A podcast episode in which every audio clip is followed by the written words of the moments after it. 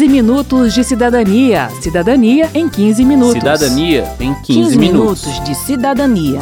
Cidadania em 15 Cidadania minutos. em 15 minutos. A paz. Você acredita que um processo na justiça possa ser resolvido em 17 dias? Ah, não mesmo. Ah, mas pode acreditar, é possível e já aconteceu por meio da conciliação.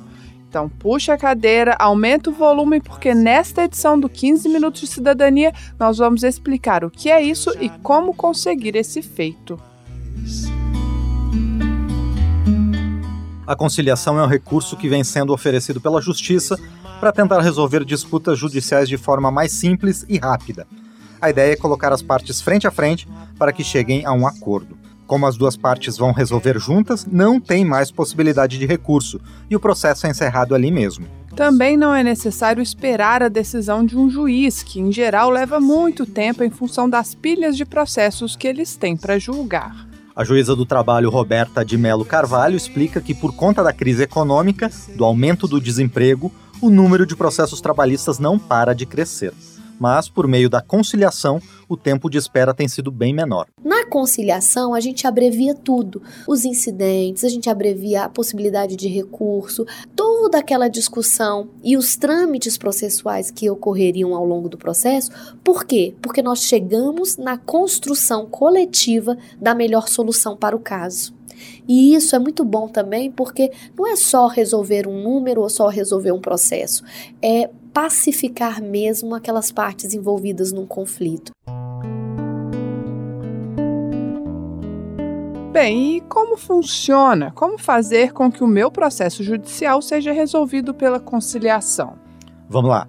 Nas causas cíveis, o Código de Processo Civil determina que o primeiro passo de um processo seja a audiência de conciliação. Assim, o juiz vai intimar o autor e o réu a comparecer à audiência. Mas você também pode pedir que se faça audiência de conciliação em outros momentos do processo. O juiz só não vai aceitar se perceber que essa é apenas uma estratégia para postergar o processo e não uma verdadeira intenção de fazer acordo. Vários tribunais de justiça e do trabalho contam com centros especializados na conciliação, comumente chamados de sejusques. Tanto o juiz responsável pelo caso quanto as partes envolvidas podem pedir que o processo seja encaminhado para o Sejusc.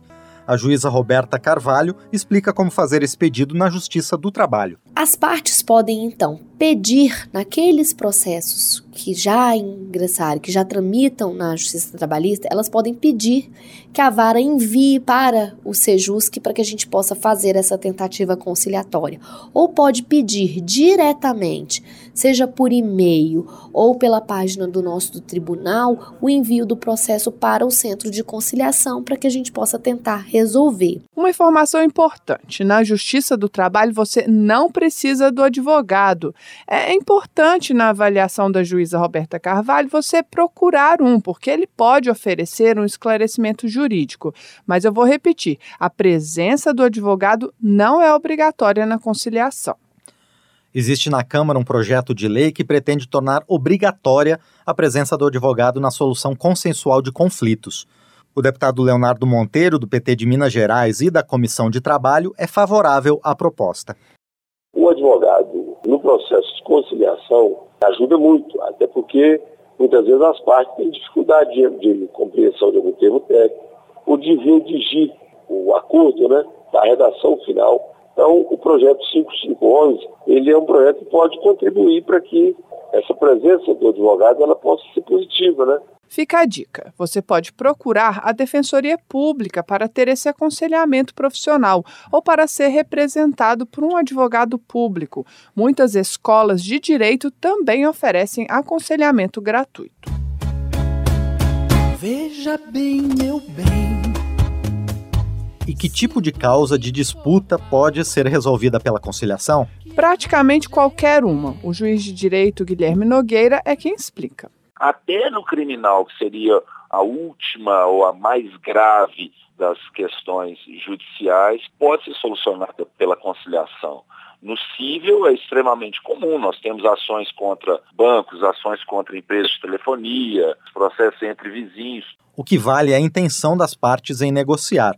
todo mundo sabe que o judiciário está atolado em processos e que por isso seu tempo de resposta é muito longo. E o preço, entre aspas, de acelerar o processo é ter que ceder um pouquinho. O juiz Guilherme Nogueira dá um exemplo.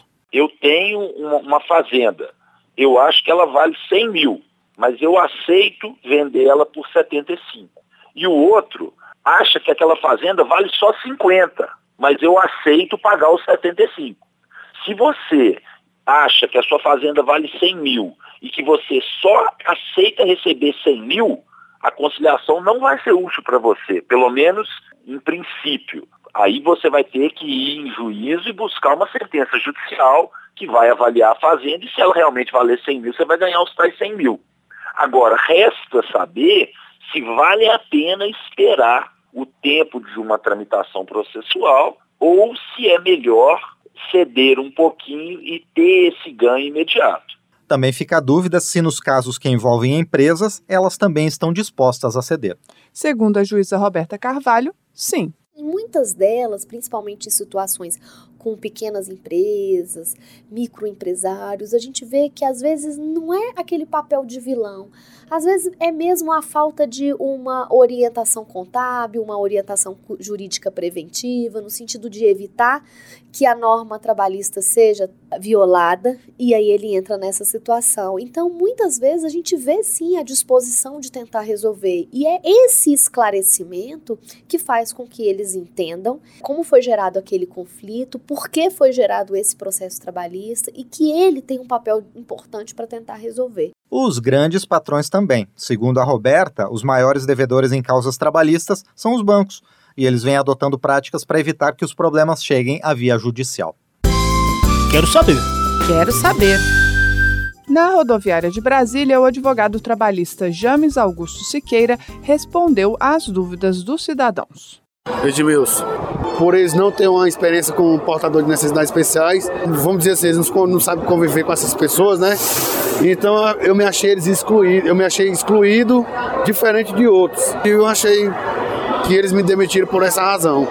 Se você tiver como comprovar que você foi demitido por discriminação, a Constituição da República veda dispensa discriminatória.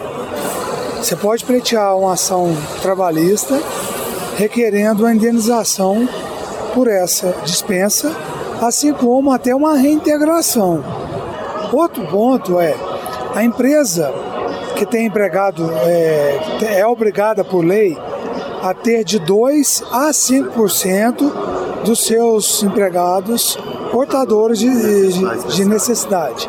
Se você souber que a empresa não cumpre esse percentual, você também pode pleitear a sua reintegração na empresa, ou seja, cancelamento da sua é, dispensa e a sua reintegração ao seu posto de trabalho com base nesse segundo fundamento.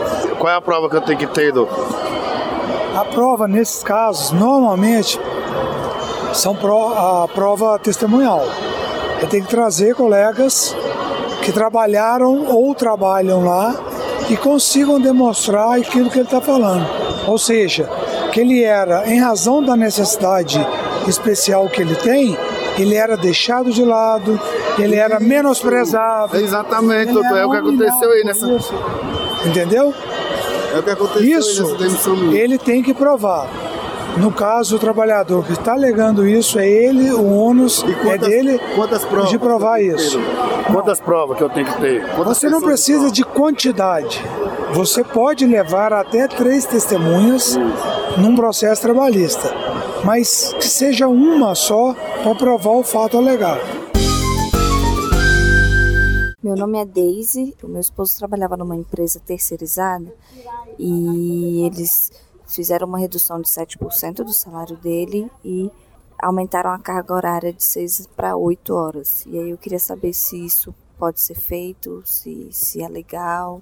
Olha só, em relação ao, à redução salarial, a Constituição veda a redução salarial, com exceção na hipótese que essa redução salarial acontece em negociação coletiva, ou seja, ela é feita, é feita uma negociação coletiva e sai e, dessa negociação um instrumento normativo entre os sindicatos das empresas e dos empregados.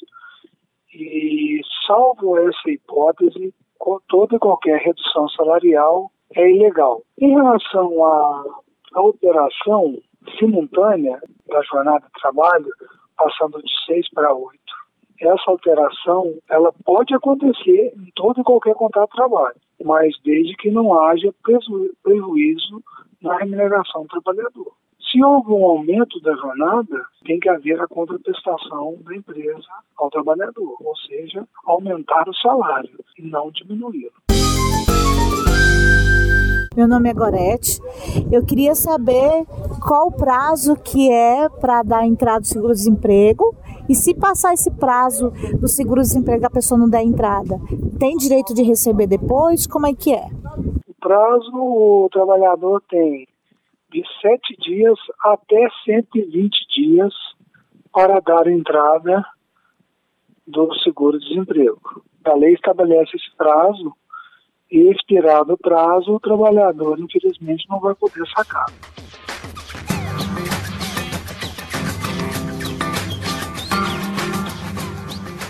E olha só, Verônica, em alguns casos você pode fazer uma conciliação antes mesmo de abrir processo judicial é só procurar o Tribunal de Justiça do seu estado, pesquisar se ele oferece Sejusc, que é aquele centro especializado em conciliação, e pedir a conciliação pré-processual. O juiz Guilherme Nogueira explica como ela acontece. Na prática, como o volume é absurdo, não é um juiz que vai presidir, mas o prestador de serviço do tribunal, coordenados por um magistrado que esse magistrado vai homologar o acordo, declarar que o Estado reconhece aquele acordo como legítimo e que o que foi estabelecido no acordo tem que ser cumprido. Ou seja, uma conciliação pode ser pré-processual, mas os efeitos dela, uma vez realizada e uma vez homologada, são os mesmos de uma sentença judicial.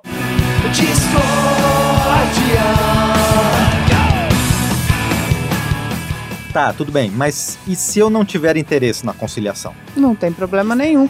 Nenhuma decisão será imposta às partes na audiência de conciliação. Mas o juiz Guilherme Nogueira sugere que as partes pelo menos participem da audiência, ainda que inicialmente não estejam dispostas a conciliar, porque os conciliadores podem mostrar alternativas que até então elas não haviam cogitado.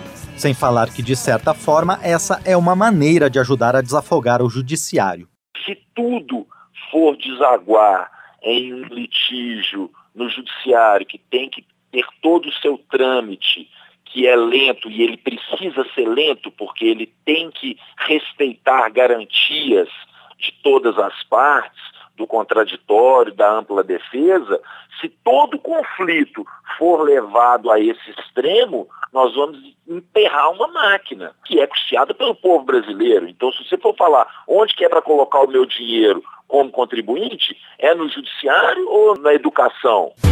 Pela paz a gente canta, a gente berra. Pela paz eu faço mais, eu faço. Bem, termina aqui mais um 15 Minutos de Cidadania que teve produção de Cristiane Baker e Adriana Gomes, trabalhos técnicos de Indalécio Vanderlei, edição e apresentação de Márcio Aquiles Sardi e Verônica Lima. Se você tem alguma dúvida, mande pra gente pelo 0800 619 619 ou pelo e-mail radio@câmara.leg.br. E aproveite para curtir a página da Rádio Câmara no Facebook você pode propor temas para novas edições do 15 Minutos e compartilhar o link do programa com seus amigos. O 15 Minutos de Cidadania é produzido pela Rádio Câmara e transmitido pelas rádios parceiras em todo o Brasil. Você pode conferir todas as edições do programa no site da Rádio Câmara. Acesse radio.câmara.leg.br. Uma boa semana e até o próximo programa. 15 minutos de cidadania. Cidadania em 15 minutos. Cidadania em 15, 15 minutos. minutos de cidadania. Cidadania em 15 Cidadania minutos. em 15 minutos.